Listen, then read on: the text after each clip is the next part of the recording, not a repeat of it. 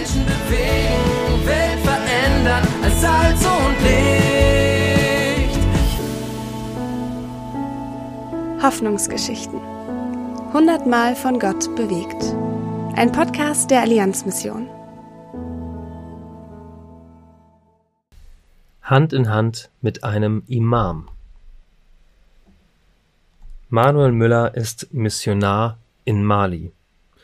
Er berichtet eine Geschichte von Pastor Adibas Guindo. Ich arbeite Hand in Hand mit einem Imam namens Boye Cissé, den ich gut kenne, seit ich nach Morambougou gezogen bin. Wir unternehmen so viel mit seiner polygamen Familie, dass Außenstehende manchmal denken, wir wären eine Sippe. Oft teilen wir sogar unser Essen. Er hat nicht viele Probleme mit den Christen. In diesem gegenseitigen Respekt hat auch das Evangelium Platz.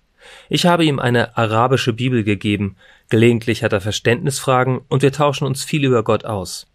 Wir beten, dass Gott zu ihm spricht und er ihn annimmt. Mich hat sehr gefreut, dass seine Kinder auf der Hochzeit meines Sohnes ausgelassen mit uns getanzt haben. Das ist ein Zeugnis für das ganze Viertel, denn unter den Muslimen sind viele gegen das Tanzen oder die Musik. Aber da, wo Gott aktiv ist, ist der Teufel, der Feind, auch aktiv.